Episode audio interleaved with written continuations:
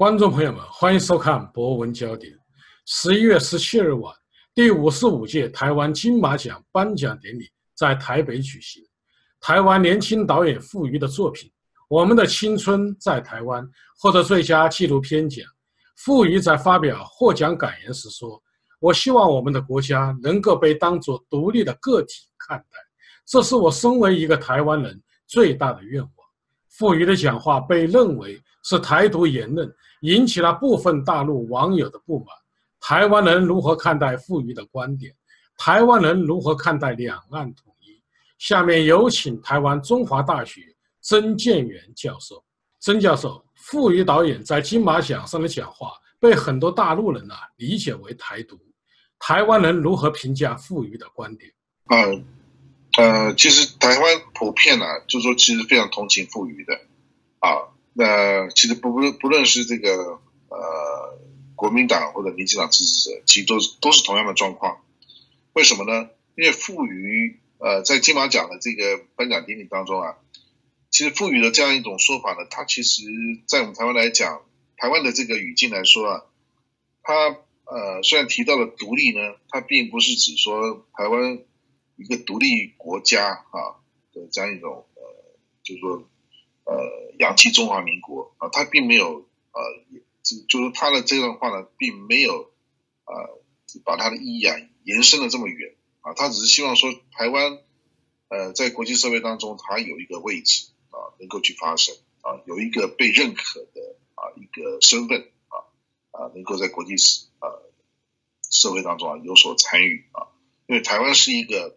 呃世界岛啊，资源有限的一个一个。岛国，那么它需要依赖啊对外的这个呃经贸啊来维持它的这个生存，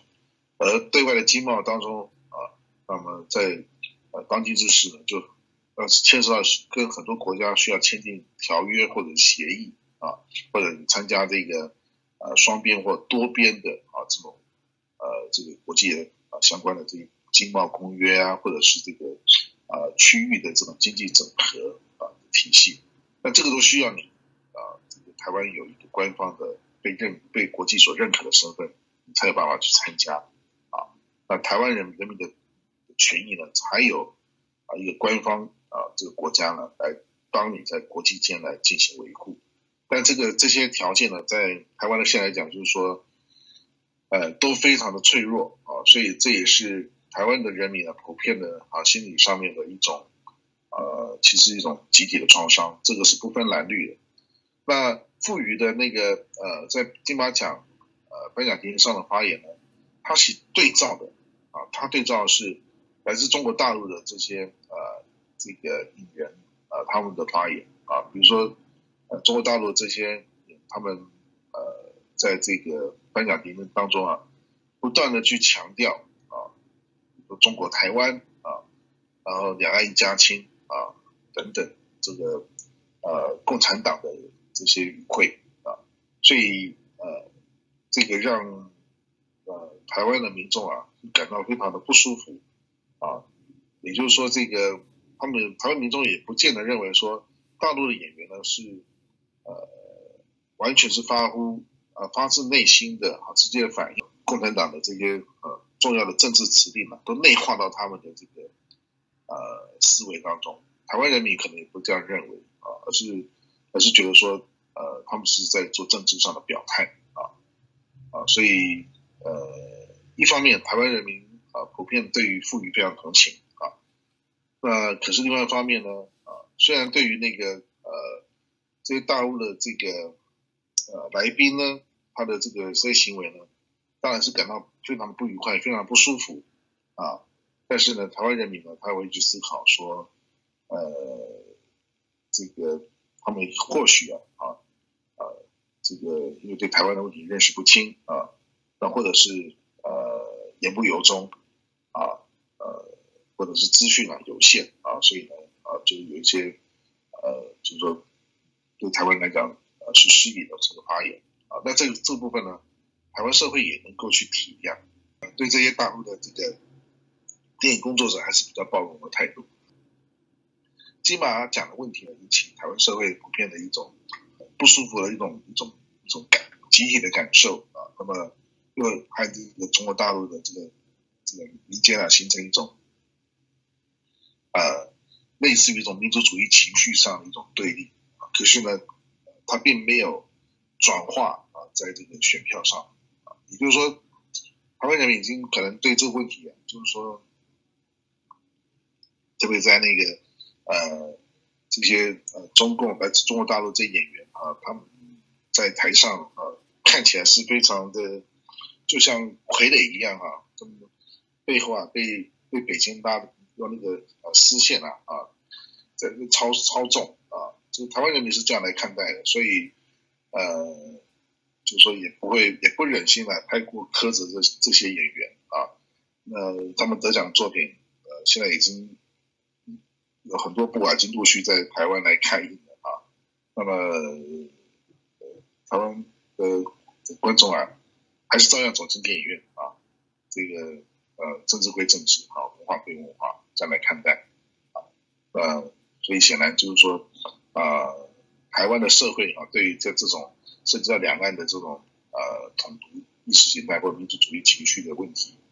台湾的呃民众啊，在实际生活当中啊，是非常理性的来来看待的，那这一点可能和呃中国大陆人民对台湾的理解。啊，是有点有有一些距离。那中国大陆民众的反应呢？这个可能对在在台湾人民来看起来，那可能也是这个呃过于激烈。中共一直在强调两岸统一，台湾人如何看待？您觉得两岸统一的条件成熟了吗？呃，这个统一啊，一定要是基于什么？它有一个共同的价值啊。那么，呃，在这种基础之上来进行统一啊，政特别是政治上的统一啊，它才有它的可能性。如果说这个呃大陆现在还是在这个共产党的呃专制的统治之下，大陆人民没有没有啊自由的意志啊来做呃政治判断、来做政治选择，那呃那么有可能呢，就是说呃台湾这种情况之下跟大陆统一的话。那如果呃，我们说以这个大中国的范围来举行公民投票啊，那可能这个台湾只有两千三百万人口啊啊，有关于台湾的议题呢就很快被整个中国大陆啊被操纵的民被共产党操纵的所谓假民意呢啊来来掩盖掉啊，那这个对台湾的这个啊现状的维持呢，那当那当然是非常不利的啊，所以呃当呃中国大陆的。社会它不是一个自由的社会啊，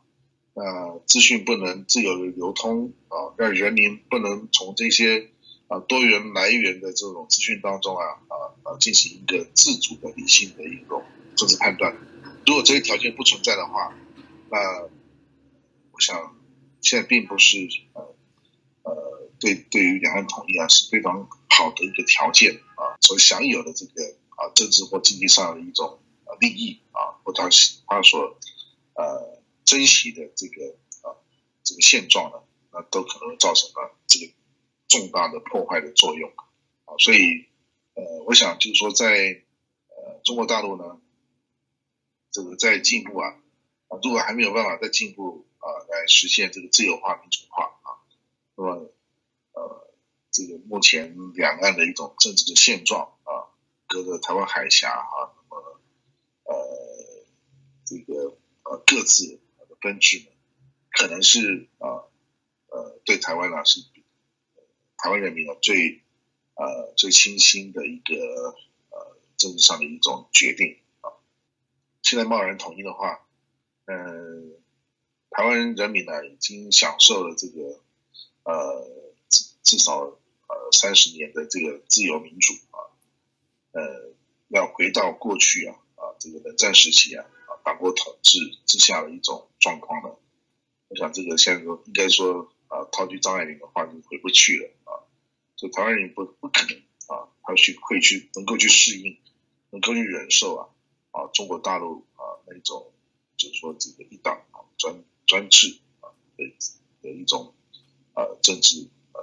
呃统治这个形态啊，那那。呃，你没办法忍受啊，有有而且又是集体的这个啊